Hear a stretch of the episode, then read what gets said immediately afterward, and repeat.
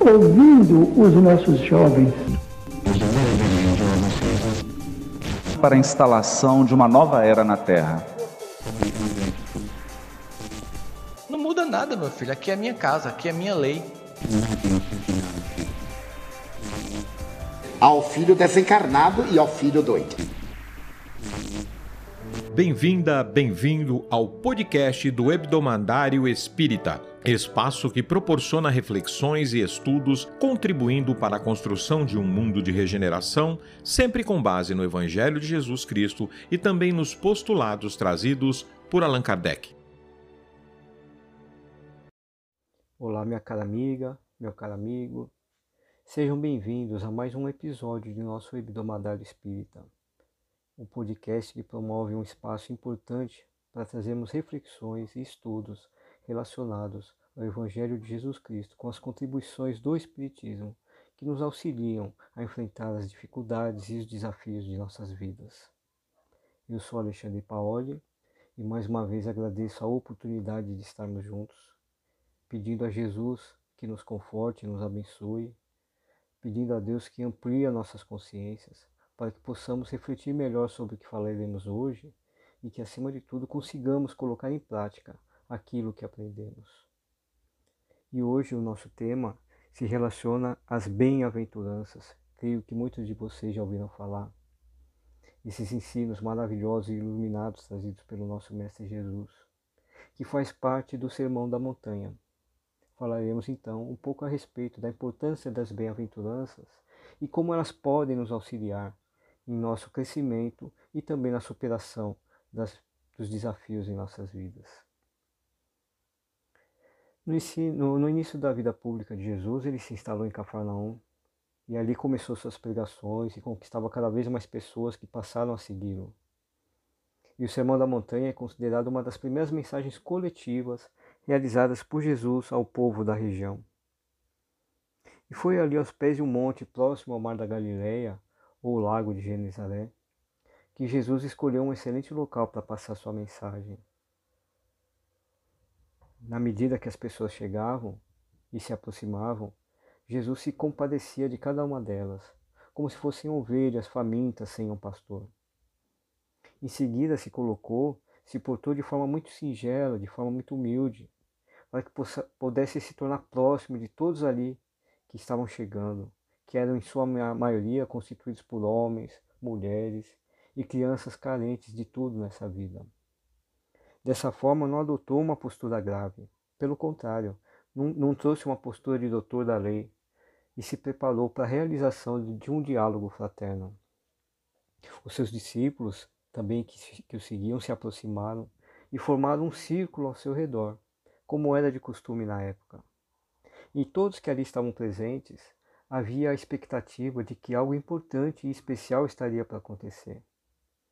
E assim, depois de Jesus deixar toda a multidão e os discípulos dispostos e livres e expostos à luz da verdade, começou a proferir o seu sermão, passando a doutrinar a todos com ternura e muito amor. Nesse sermão, Jesus se mostra em toda a sua plenitude espiritual e convida a humanidade a uma reflexão interior Mostrou ali nesse sermão a bondade, a justiça e o acolhimento de Deus a todos os seus filhos, sem exceção. O Mestre não condena a lei existente, mas trouxe uma nova interpretação da moral bíblica e conduziu as pessoas a uma interiorização, uma reflexão íntima e o aprofundamento dos seus ensinamentos, e deixou a todos aquele desejo de se transformarem intimamente. Jesus explica a todos como devem viver para chegar à perfeição espiritual e apresenta um Deus de amor e de paz, que jamais deixa de ouvir nenhum de seus filhos.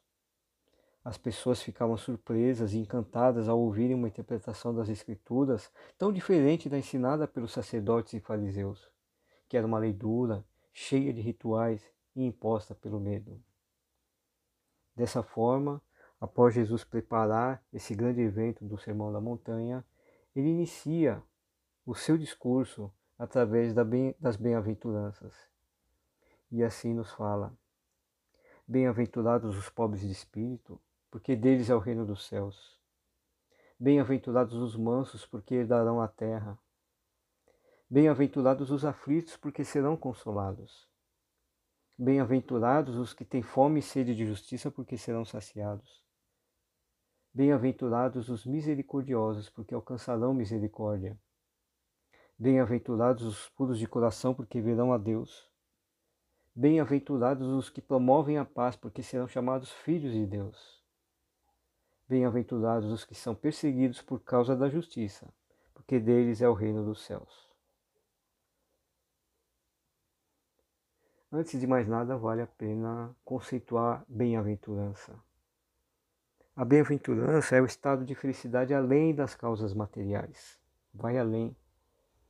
É aquele estado íntimo da plenitude, consequência da reeducação moral, realizada através das correções que fazemos diante do aprendizado do Evangelho de Jesus. É a conquista de valores espirituais, é a conquista da confiança e da esperança inabalável. E se vocês repararam, em cada bem-aventurança, sempre existe uma condição e um resultado. Bem-aventurados os pobres em espírito é a condição, porque deles é o reino dos céus, é o resultado. Então, cada uma das, das bem-aventuranças apresentam uma condição e um resultado. Jesus, o pedagogo, o mestre por excelência, didaticamente trouxe as bem-aventuranças para todos nós. Iniciaremos de, de, de uma forma breve a explicação de cada bem-aventurança, lembrando que eu não vou seguir necessariamente a ordem trazida por, por Mateus, com todo respeito ao grande discípulo, mas eu agrupei de uma outra forma, de maneira que uma bem-aventurança leve a outra, e seja um pouco mais didático e alcance o objetivo do nosso encontro neste episódio. E a primeira bem-aventurança que trago para vocês é: Felizes ou bem-aventurados os pobres no espírito, porque deles é o reino dos céus. Está em Mateus capítulo 5, versículo 3. E qual tipo de pobreza relacionado aqui por Jesus? O que significa pobre no espírito? No espírito? Jesus quis fazer menção a posses materiais, a serem pessoas é, que se anulam perante os outros. Essa não era a índole de Jesus. Jesus respeitava a todos nós respeitar os pobres e os ricos. Então, o pobre no espírito não significa algo material. Jesus, pelo contrário, quis realçar o pobre no espírito como as pessoas simples de coração, os humildes. Aquelas pessoas que não são escravizadas às paixões materiais, não são apegadas. As pessoas que aceitam as coisas espirituais com naturalidade conscientes e, através do seu livre-arbítrio, busca sempre um amparo de Deus e dos bons espíritos. Olha que sinal de humildade, não é verdade? E por falar em humildade, uma das maiores características do pobre no espírito, a humildade é aquele, é aquele esforço do conhecimento de nós mesmos, de termos a consciência do que somos, as virtudes que já desenvolvemos e quais imperfeições devemos corrigir. O pobre no espírito também no, diante dos desafios, verifica que eles são oportunidades de aprendizado. Então vejam a importância e o significado do pobre no espírito. O Espírito Emmanuel, que vai me auxiliar nesse, nesse nosso episódio em alguns outros momentos, traz bastante, de uma forma bastante interessante o conceito do pobre no espírito. E lembra que o ensinamento de Jesus refere-se às almas simples e singelas, despidas do espírito de ambição e de egoísmo, que costumam ainda triunfar nas lutas do mundo. Vemos isso na obra Consolador, na pergunta 313. Kardec também nos auxilia no Evangelho segundo o Espiritismo, no capítulo 7, item 2, porque os pobres no espírito ganharão o reino dos céus. E Kardec nos lembra, ao dizer que o reino dos céus é para os simples, Jesus ensina que ninguém será nele admitido sem a simplicidade de coração, sem a humildade de espírito. E ele lembra: mais vale para a felicidade do homem ser pobre de espírito no sentido mundano e rico em qualidades morais. E agora que entendemos um pouquinho o que é ser pobre no espírito, será que podemos sair julgando por aí, dizendo que aquela pessoa é pobre no espírito, aquela outra não é? Será esse o objetivo dessa bem-aventurança que Jesus nos trouxe? Não, muito pelo contrário. Jesus, nessa bem-aventurança e em todas as outras, ele, ele nos convida a uma reflexão interior, para que possamos ter parâmetros para trabalhar na nossa transformação moral. Até que ponto eu sou um pobre no espírito ou não? O que eu preciso realizar para alcançar essa bem-aventurança? Até porque as aparências enganam. Existem muitos ricos que são pobres no espírito e existem muitos pobres que eventualmente são gananciosos, ambiciosos e estão distantes dessa pobreza no espírito. Por isso, a questão não é material, mas moral. A próxima bem-aventurança a ser estudada diz o seguinte: Felizes ou bem-aventurados os puros no coração, porque verão a Deus. E quando falamos de puros no coração, é impossível não lembrar das crianças pureza de coração maior não há. E Kardec nos lembra também no Evangelho segundo o Espiritismo, no capítulo 7, item 3. A pureza do coração é inseparável da simplicidade e da humildade. Vejam a relação que tem com o pobre no espírito. A pureza no coração exclui toda ideia de egoísmo e de orgulho. Por isso é que Jesus toma a infância como emblema dessa pureza, do mesmo modo que a tomou como o da humildade.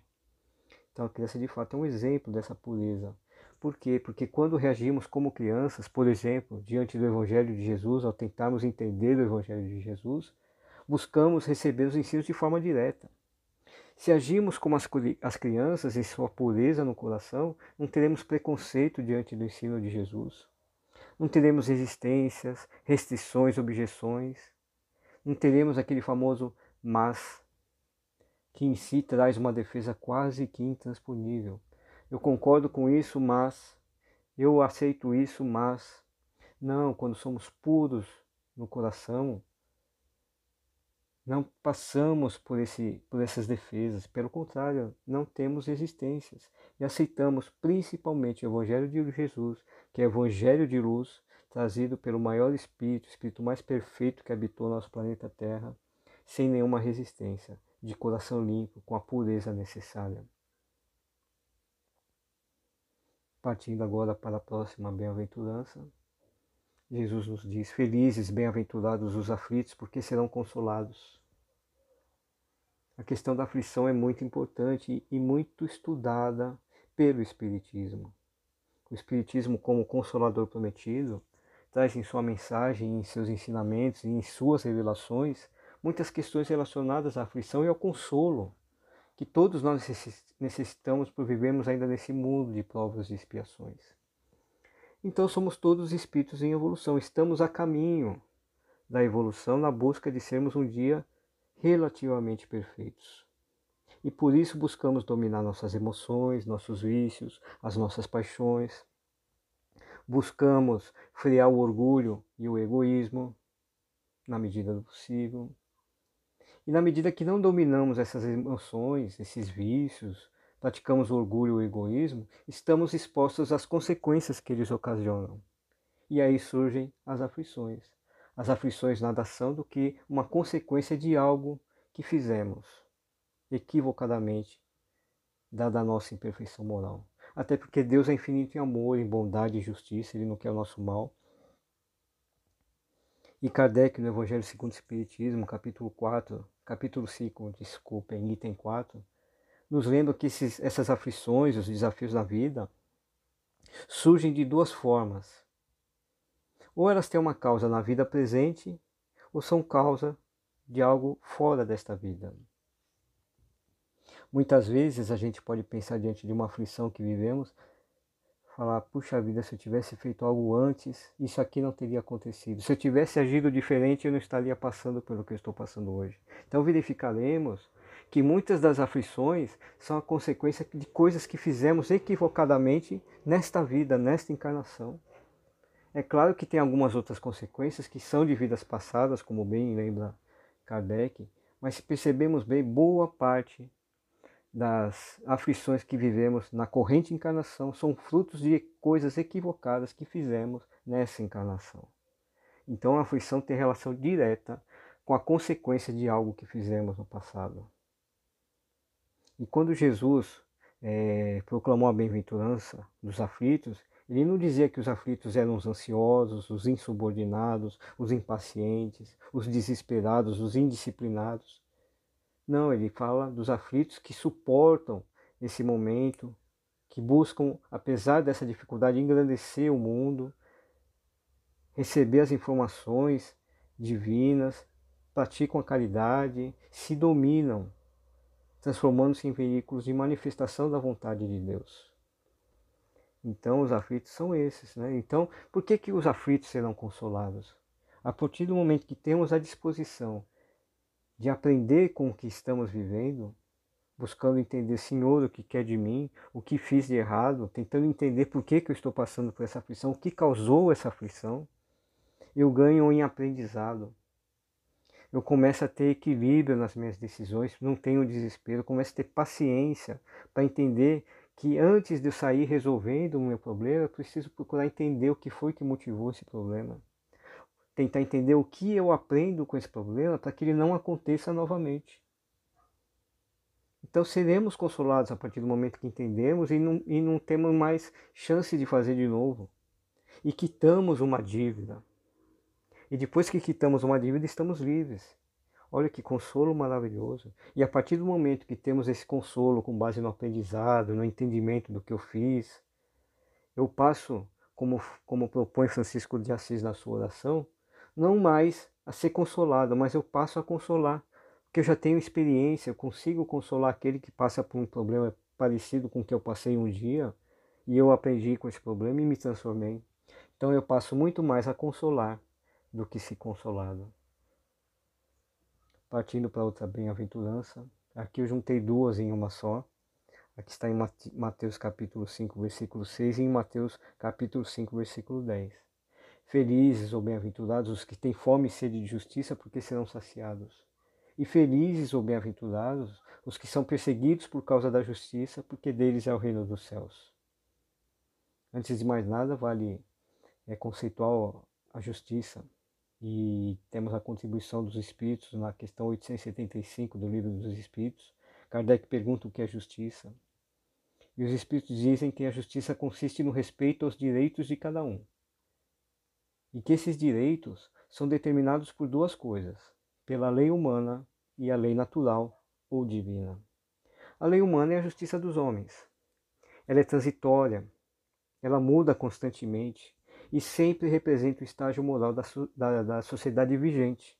Hoje temos a nossa justiça dos homens, que é transitória, em tempos adiante será mudada. Por outro lado, a justiça divina não muda, ela é suprema, ela é eterna, ela não muda e ela é baseada na lei do amor. No mundo de expiação e provas, ao qual vivemos na presente encarnação, as leis humanas ainda estão longe das leis divinas, longe da equiparação da lei do amor. E por conta disso temos muita fome e sede de justiça. Muitas coisas são, nos sentimos injustiçados, porque a lei do amor ainda não reflete a lei dos homens. Mas tenhamos a certeza que Deus, em sua bondade, em sua sabedoria, sabe do que passamos e um dia seremos fartos de uma justiça diferente, da justiça perfeita, que é a justiça do amor. Então, de fato, nós que passamos por injustiça seremos bem-aventurados e seremos saciados. Eu trago aqui uma contribuição interessante no Evangelho segundo o Espiritismo, no capítulo 28, item 31, onde Kardec propõe uma reflexão antes de, de descrever uma prece a favor, né, pelos inimigos do Espiritismo. E eu achei interessante trazer aqui para o âmbito da justiça e do injustiçado. E Kardec assim fala de todas as liberdades, a mais inviolável é a de pensar, que compreende também a liberdade de consciência. Lutar contra, contra aqueles que não pensam como nós é dizer que essa liberdade de consciência é só nossa e não é do outro. Por isso é violar o primeiro mandamento de Jesus, o da caridade e do amor ao próximo. Eu trouxe esse exemplo para falar de injustiçado e injustiçado, de perseguidos ou perseguidores, é para que também façamos uma reflexão. Até que ponto nós mesmos não somos perseguidores? Quando alguém não pensa como nós, quando alguém realiza alguma coisa que condenamos, até que ponto não, não passamos a ser perseguidores dessa pessoa? Hoje em dia está em moda cancelar as pessoas, né?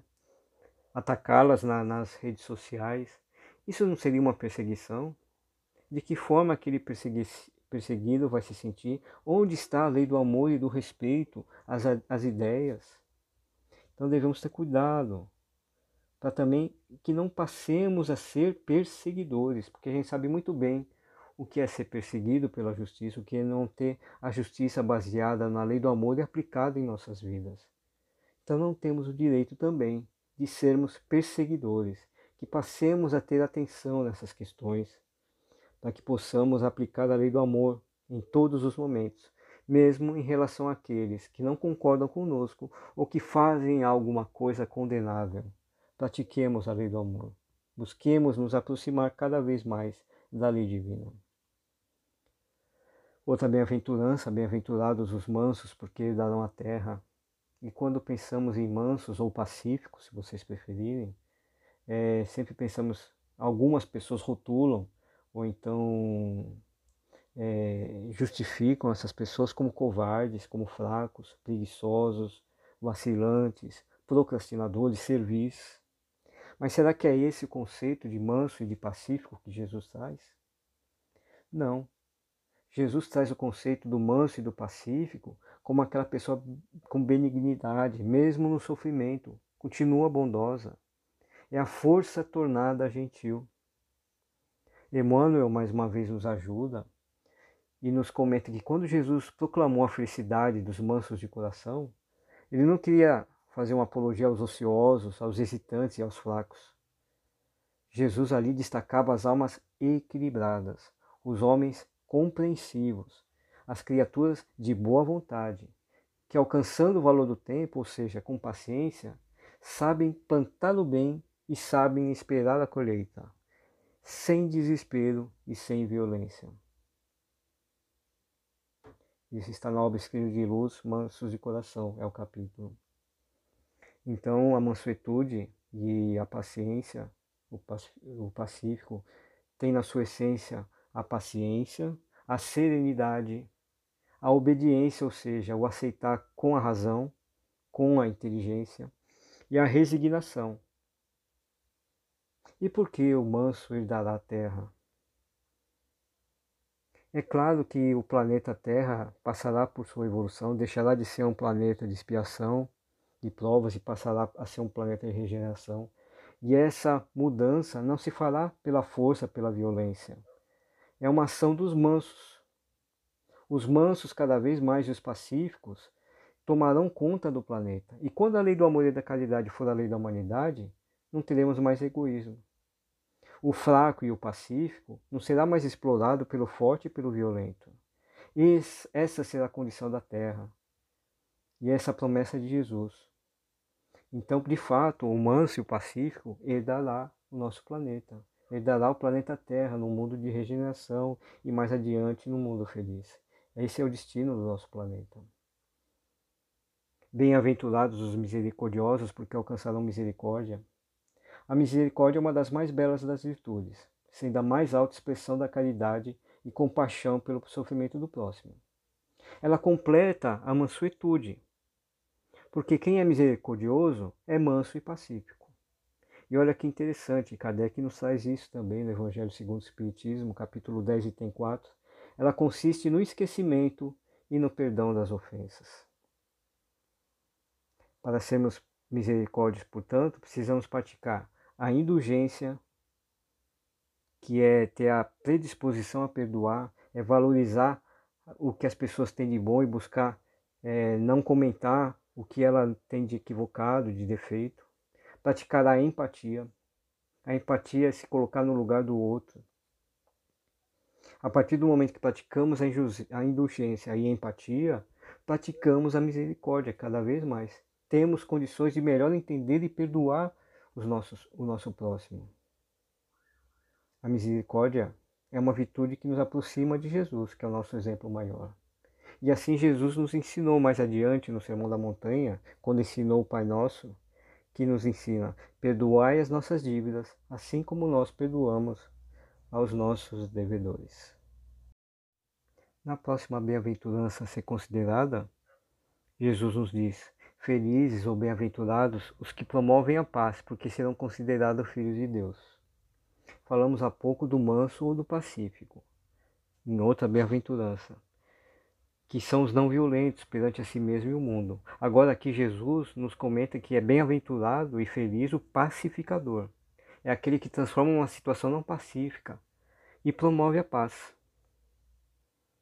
É preciso então diferenciar o indivíduo pacífico do pacificador. O pacífico não revida a ofensa. O segundo vai além e, conforme já dissemos, promove a paz. Essas duas virtudes, o pacífico e o pacificador, são bem-aventuranças distintas, descritas por Jesus. Porém, elas formam uma escalada, uma leva a outra, uma depende da outra. Por isso podemos dizer que um pacificador só existe se antes for pacífico. E só assim identificamos o verdadeiro Filho de Deus, conforme nos indica o Evangelho. Vejam, Jesus nos disse que o pacificador será considerado Filho de Deus. Isso quer dizer que Deus, nosso Pai, conta muito com o pacificador. O pacificador é praticamente um colaborador direto de Deus. É, é o grande articulador de mundos melhores, por promover a paz, por promover o amor. Então vejam a importância que tem também essa bem-aventurança e como Jesus destaca, Bem-aventurado o pacificador, porque ele será considerado um filho de Deus. Nunca esquecemos dessa observação que é muito importante. Encerramos os comentários é, superficiais, porque cada, se fôssemos falar sobre cada bem-aventurança, levaríamos praticamente uma hora em cada caso, então foi tudo muito resumido para tentar mostrar a todos nós e a, a, todos que nos ouvem, que nos refletem, a importância de cada uma na nossa transformação moral. Quando Jesus fala bem-aventurados, ele também nos diz: siga adiante, persevere, busque a sua felicidade, porque a felicidade está aqui. Então, bem-aventurado e feliz é aquele que se encontra na busca dessa renovação íntima, obedecendo e aprendendo com o Evangelho de Jesus. Trago aqui então uma proposta que todos nós tentemos realizar. Diante dos desafios, das dificuldades da nossa vida, que possamos passar a limpo as bem-aventuranças, dar uma revisada em tudo que aprendemos. Veremos que ali teremos elementos para superar as nossas dificuldades com tranquilidade, com equilíbrio, felizes apesar dos problemas, porque sabemos que estaremos realizando a nossa transformação moral. Então, felizes aqueles que possamos ter isso em mente e usar as bem-aventuranças a nosso favor, tanto para superar as dificuldades com felicidade, com alegria, quanto para nos transformarmos moralmente. Dizem que Gandhi falou isso, e eu não, não tenho essa confirmação, mas se não foi Gandhi, eu corroboro com, com a pessoa que trouxe essa informação, que disse: se um dia no mundo encerrassem todas, botassem em fogo todas as obras religiosas e só ficasse as bem-aventuranças, o Sermão do Monte, tá tudo bem, não teríamos a necessidade de ter mais obras. Olha só a importância que tem o Sermão do Monte e as bem-aventuranças espe especificamente, como elas podem nos auxiliar a superar nossas dificuldades e evoluirmos moralmente e espiritualmente. E assim, quando passamos por essas dificuldades de forma leve, de forma tranquila, equilibrada, sem desespero, sem grandes sofrimentos, e ainda aprendendo e melhorando espiritualmente, veremos que Jesus tem razão quando uma vez nos disse: Vinde a mim todos aqueles que estão cansados e com o peso do vosso fardo, e eu vos darei descanso. Tomai sobre vós o meu jugo e aprendei comigo, porque eu sou manso e humilde de coração, e todos vocês encontrarão descanso para vossas almas, pois meu jugo é suave e meu fardo é leve. Está em Mateus capítulo 11, versículos de 28 a 30. Então, dessa forma, faço convite a todos vocês que possam refletir em torno das bem-aventuranças, que possam utilizar as bem-aventuranças como bússola nas tempestades em nossas vidas e que essas bem-aventuranças nos tornem cada vez melhores, para que possamos ser melhores colaboradores de Jesus. Porque Jesus conta conosco como somos. Ele não espera que sejamos e estejamos prontos e perfeitos para auxiliarmos em suas obras. Deus nosso Pai conta conosco. E as bem-aventuranças são interessantes e importantes informações para que possamos entender de que forma cada vez melhor podemos ajudar Jesus e a Deus nosso Pai na nossa transformação e na transformação da humanidade. Cada vez melhor, trazendo cada vez mais a lei do amor, a lei maior, universal, que representa tudo, toda a vida de Jesus, que essa lei do amor seja espraiada e levada aos quatro cantos do mundo. Muito obrigado a todos pela atenção. Que Jesus abençoe a todos vocês com muito consolo, muita proteção, muita saúde. Que Deus nosso Pai nos proteja e que possamos estar juntos novamente no próximo episódio, se Jesus assim permitir. Muito, muito obrigado a todos. Fiquem em paz. Que assim seja, graças a Deus. E assim encerramos mais um programa em nosso podcast do Mandário Espírita, agradecendo Jesus por mais uma oportunidade. Que Deus abençoe a você e sua família. Até a próxima.